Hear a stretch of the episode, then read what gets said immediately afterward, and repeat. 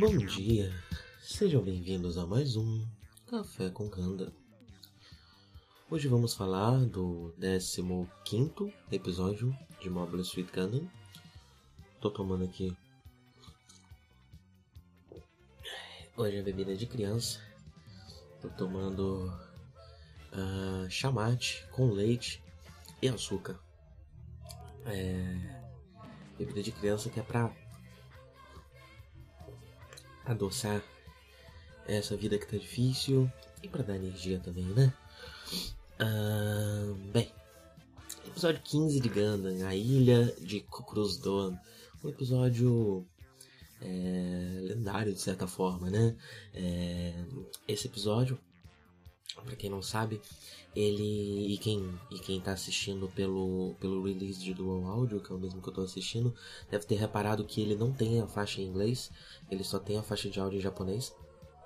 Isso acontece porque o Tomino pediu para que esse episódio não, não fosse ao ar nos Estados Unidos.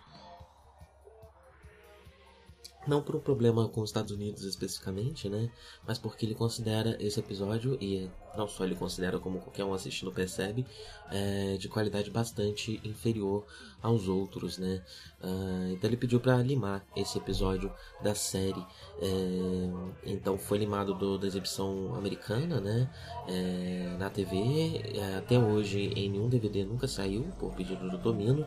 E todos os países que receberam as suas versões a partir da versão americana, que são vários, é, também não tem a, esse episódio. Ó, gente, peraí, tá passando um negócio aqui. Vou começar a gravar que ele entrou na rua. Não sei o que, que é, se é um ovo. É o carro dos ovos, claro que é o carro dos ovos. Passam uns três, só no sábado. É, mas por enquanto acho que dá pra ir falando, deixa ele lá no fundo. É... Que eu ia falar? Então, é, todos os, os, países que, que receberam da versão americana, né, que fizeram sua versão a partir da americana, também não tem a Ilha de Cucuruz do Ano. Uh, então você só encontra a versão japonesa e parece que a versão italiana é, foi feita a partir da japonesa e tem esse episódio. Uh, e no, no, Japão hoje, em dia quando sai é, release da série e tudo mais eles eles colocam lá é, foi só pro, pro, pro, né, pro exterior que pediram para tirar não sei exatamente porquê. Talvez existam motivos a mais do que a baixa qualidade da animação. Uh, não sei dizer. Não sei dizer. Uh, mas vamos falar um pouquinho sobre esse episódio, né? Uh, para começar, é, o, o, o, textinho ali de abertura mudou mais uma vez. Eu não sei se a gente vai voltar a ter. Será que tá muito alto agora? Eu vou ficar quieto e deixar ele passar, que aí eu corto. É ótimo, né? Porque o cachorro também odeia. E aí late, que horror. Eu tenho que ficar quieto, deixa eu ficar quieto. Pronto. Acho que já passou o suficiente. Acabei de lembrar que existe essa incrível tecnologia, né? De pausar a gravação. Eu consigo pausar e depois ela continua onde estava. Maravilhas do Reaper, né? É... E de gravar sozinho também, né? Porque quando eu tô gravando com live eu não posso fazer isso. Ah... Bem. Poderia, né? Se eu organizasse direito. Essa coisa que eu nunca falei no ar, mas enfim. É, é, poderia botar um jack aqui para gravar o live, mas eu não faço isso. Até porque a internet dele normalmente tá ruim, é ruim. Olha lá, depois do carro do ovo, agora tá passando caminhão de lixo. Tá horrível. Sábado não é mais o melhor dia para gravar de manhã, viu? É, talvez eu mude pro domingo a gravação, apesar de lançar no sábado. Enfim. É... Então esse episódio nunca saiu em inglês. No começo, no, no, no, no textinho de abertura, é, mudou mais uma vez. Eu não sei se a gente vai voltar a ter um padrão que passe em todos os episódios como a gente teve na, no primeiro curso da série, né? Uh, e dessa vez é interessante que eles mostram um mapa do espaço. Então você vê a Terra e você vê todas as sides que orbitam em volta da Terra, né? Junto com a Lua e coluna 2 que esse episódio está apropriado para o Cucurus do ano que agora eu pausei também por causa do caminhão do lixo. E também com Luna 2, né? Que é aquele asteroide que quando eles estão fugindo de Side 7, é, da ala 7, eles param lá, né? No, começo da série. Uh, e aí eles dão algumas informações que a gente não tinha até agora. Por exemplo, só três colônias sobreviveram, quatro colônias já foram destruídas Zeon. É, uma delas a gente sabe, né? Que acho que eu já expliquei aqui, mas não custa nada explicar de novo, porque é uma coisa que a série não deixa tão clara assim. Uma, antes da, do começo da, da Guerra do Ano, uh, uma das colônias foi jogada, arremessada contra a Terra, se eu não me, se não me engano, contra a Austrália especificamente. É, causou uma grande destruição, matou uma quantidade gigantesca de gente. E é um do, do, é um do marco zero, né, do início da Guerra de um Ano. Uh, mas além dessa, outras três também foram, foram destruídas. Então, das sete colônias que existiam, sobraram apenas três no momento, sendo uma delas Eon, né? Então, na Federação no momento só tem duas colônias, se eu não me engano é seis a sete é, que sobreviveram. Uh, e, e é interessante ver ali o mapinha, entender um pouquinho mais, né? Principalmente no começo da série, eu ficava um pouco confuso de qual a distância que eles estavam percorrendo e tudo mais ali, fica tudo bem claro como, como que as coisas funcionam, né? A ala 7 fica num extremo, a ala 3 fica no outro. A ala 3 é sendo um Zeon, né? Bem, é, e o episódio começa com Amuro e Ryu é, treinando o docking aéreo, né? Que eles fizeram, acho que no episódio passado, ou no retrasado, talvez, uh, que é montar o Ganda no, no ar. Uh, eles ainda estão com uma certa dificuldade de fazer isso, né? É, e aí, pra, enfim, ali no momento para poder evacuar o, o, o caça central do Gundam e, e, e atender um chamado, eles. Um chamado de uma nave que caiu, né? Ali perto. O Ganda fica de quatro, né? E o, e o Ryu, pra, pra sair da barreira dele, o Ryu faz um monte de piada, né? Ele faz piadinhas e tal. Fala que é desconfortável ver o Ganda nessa posição. É, eu achei isso interessante, né? Porque pelo, acho que a primeira, a primeira piada de cunho sexual que a gente tem é, na série até agora, né? E é engraçado que logo depois disso, né? Logo depois dessa zoada que o Ryu dá, a gente vê o, o Amorô no cockpit de um ângulo muito sugestivo, né? E eu não sei se agora porque enfim, né, a série se sexualizou um pouco com essa piada, me fez perceber o quão fálico que é o manche do Ganda, né, do, do, do caça central no caso, no meio das pernas do... Agora eu nem sei mais o que é esse barulho, mas pelo menos esse tá rápido. É... Quão, quão fálico é, né, é o manche no meio das pernas dele. É, talvez, inclusive, o ângulo dessa cena seja um pouco proposital. Talvez seja porque, né, me fez olhar com esses olhos por causa da piadinha que vi anteriormente, né? Ou talvez realmente seja um ângulo proposital para dar essa esse que é sexual mesmo para essa cena do, do, do Amorô. Acho que é uma possibilidade, viu? E aí o Amorô chega na ilha, é, os soldados né, que caíram lá morreram, os dois. só que ele é recebido por umas crianças, começam a tacar pedra para ele ir embora. E e depois um Zaco aparece, né?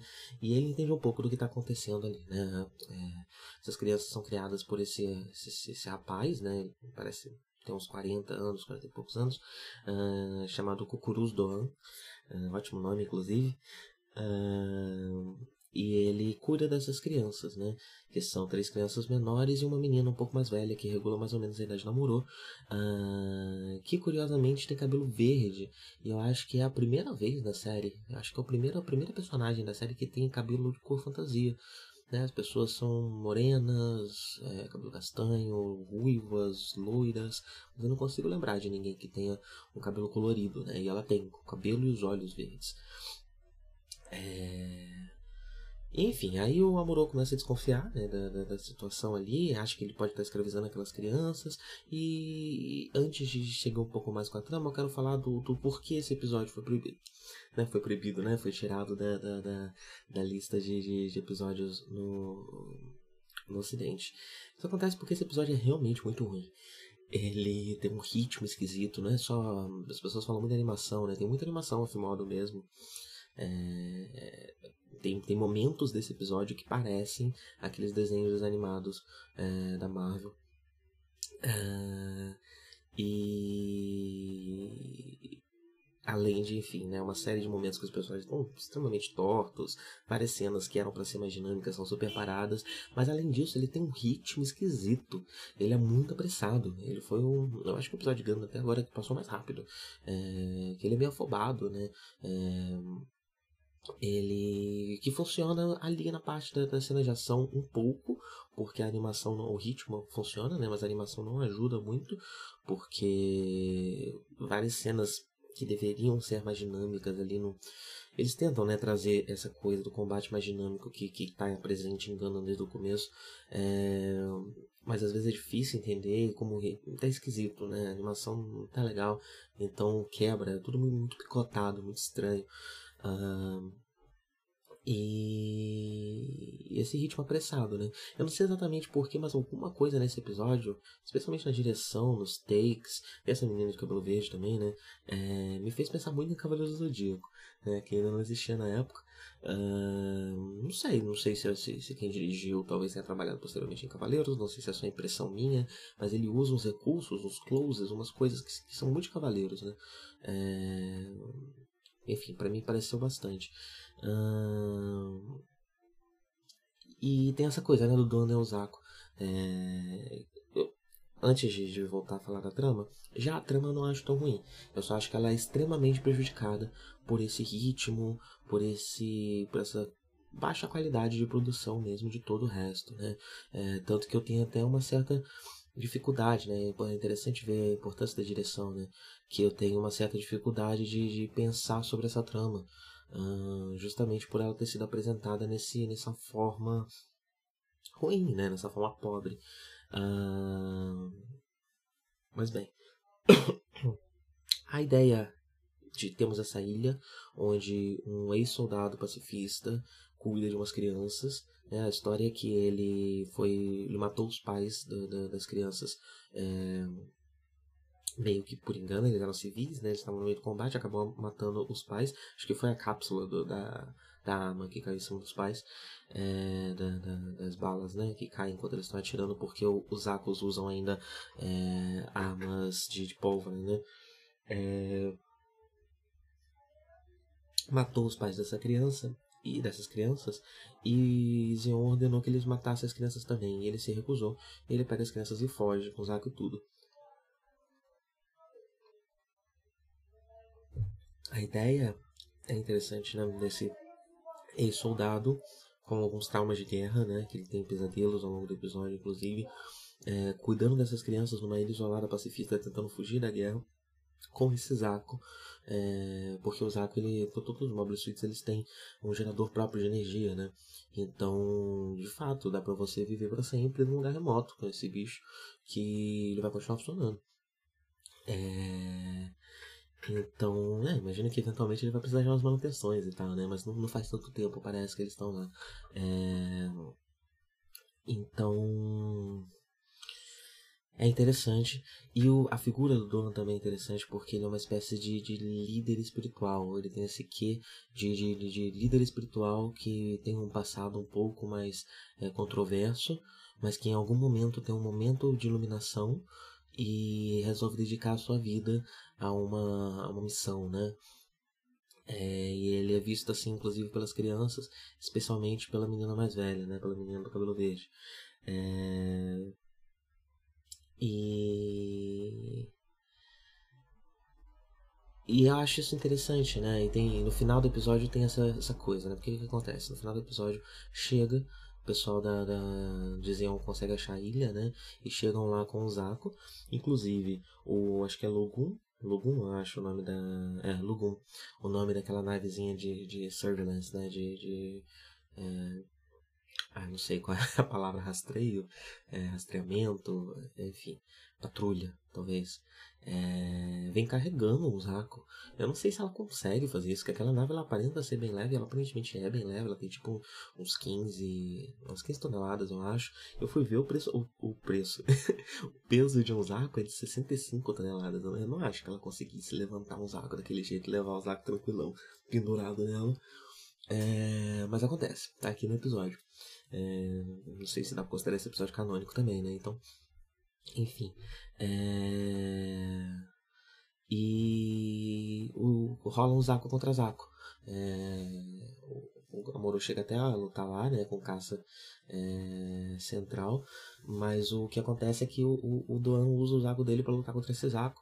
É, ele tá sem arma, então ele usa artes marciais de, de trajes móveis, é, ele usa esse termo inclusive, e, e luta com o Zaco, né? A luta, ela, como eu falei, ela tem um ritmo um pouco melhor, mas ainda é esquisita, ainda é meio entrecortado. Uh, mas tem algumas coisas interessantes nessa luta. Uma delas, por exemplo, é que além dele estar tá usando o Zaco de uma forma muito física, quando ele recebe um machucado na barriga, ele abaixa, o Zaco abaixa e coloca a mão como se ele estivesse realmente machucado, como se ele fosse uma pessoa. É... Então é interessante ver como o Doan ele tem uma conexão muito grande com esse bicho, né? Ele é parte do corpo dele, né? É uma extensão do corpo dele. Uh, e isso liga com o final do episódio, né? Que ele comenta com o Amorô que ele não sabe se eles vão conseguir viver em paz, porque eles acham que, ele acha que a guerra vai continuar vindo atrás deles, como vem vindo desde o momento que eles resolveram se isolar. E aí o Amorô fala, é, você precisa se livrar do seu cheiro de guerra. Eles vêm atrás do seu cheiro de guerra. E o Amorô com Gundam pega o Zaco dele e arremessa o Zaco dele na água. É, as crianças ficam meio em choque, né? Mas o, o, o Doan fala que essa é a melhor coisa a ser feita mesmo. É... E aí que eu achei interessante. E que justifica toda a trama do episódio, né? Eu queria ver uma versão é, mais bem cuidada, mais bem de maior valor desse episódio, porque o roteiro é na verdade bastante valoroso. É, caminhão de lixo de novo, viu? Mas agora não vou parar não que ele voltando ele passa mais rápido. É... Você tem esse, esse ex-soldado que, se, que encontra armas de guerra, que se conecta muito com a história do Amuro. É meio que o Amuro se vendo no futuro, de certa forma, se vendo no futuro onde essa guerra acabou. E ele pode viver de uma forma mais pacífica e voltar para a vida dele anteriormente, né? É... Mas é interessante porque, e, e, na verdade eu considero essa questão até bastante contemporânea, uh, que em um momento difícil, Será que devemos responder violência com violência? Será que devemos realmente nos armar para nos proteger? Ou será que a gente consegue, talvez, se livrar de armas, faça com que não se atraia é, o inimigo, né? É, seja uma arma tão forte quanto, né? eu, eu, eu, tendo a achar que no fim das contas, numa perspectiva realista, a gente precisa das armas para proteger, né? A gente precisa proteger as pessoas à nossa volta com armas, né? Quando, enfim, nesse caso aqui, se ele está num momento de uma situação de guerra e, o, e, o, e os soldados estão vindo, né? Ele precisa ter uma arma à altura de quem está vindo atrás dele para poder se proteger. Uh, mas ao mesmo tempo existe, e que o que combina muito com essa questão espiritual dele, é essa questão da paz como arma, né? essa questão do desarmamento como arma, é, que é algo é, que eu acho muito interessante, é, mas que eu só tenho essa dúvida pessoal mesmo sobre o quão efetivo isso é. Então, numa questão né, política aqui e militar, é... e a gente nunca fica sabendo, né? A série, ela... a gente não sabe o que acontece com o Duan depois. Até onde eu sei, eu acho que ele não, é mais citado nunca mais, não aparece em Zetaganda, não aparece em lugar nenhum. Uh, será que funcionou? Será que se livrar do Zago salvou Duan? Ou será que, enfim, o Amorô foi embora, deu duas semanas, apareceu um pessoal lá e levou todo mundo preso? Não se sabe, não sabemos. E eu acho que é interessante também isso ficar em aberto, né? Cada um pode é, ver a, pela perspectiva que mais lhe, lhe, lhe agrada. É, dentro aqui desse contexto, né? Mas é interessante, é interessante uh, o, o Amuro livrar o soldado desse fardo que mesmo depois de isolar da guerra ele ainda não consegue se livrar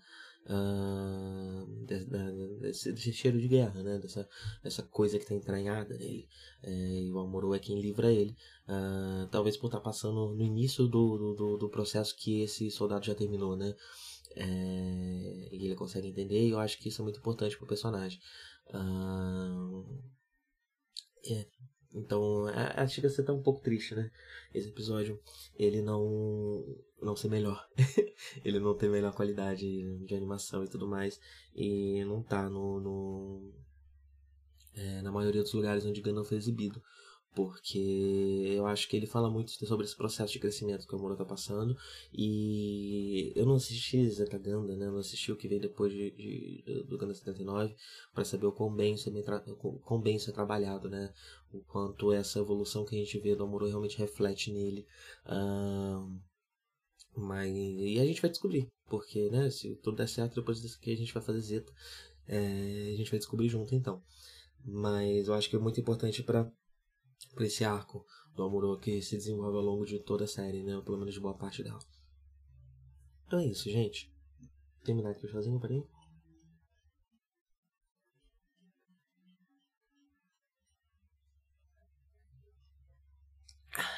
Bom, bom. É isso. Tenha um bom dia e até a próxima.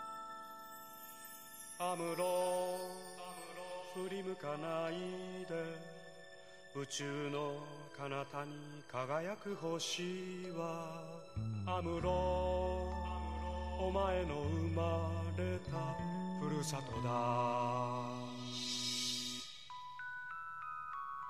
覚えているかい？少年の日のことを暖かいぬくもりの中で目覚めた朝をアムロ振り向くな。アムロを見せぬもの見せぬものただ明日へと明日へと。永遠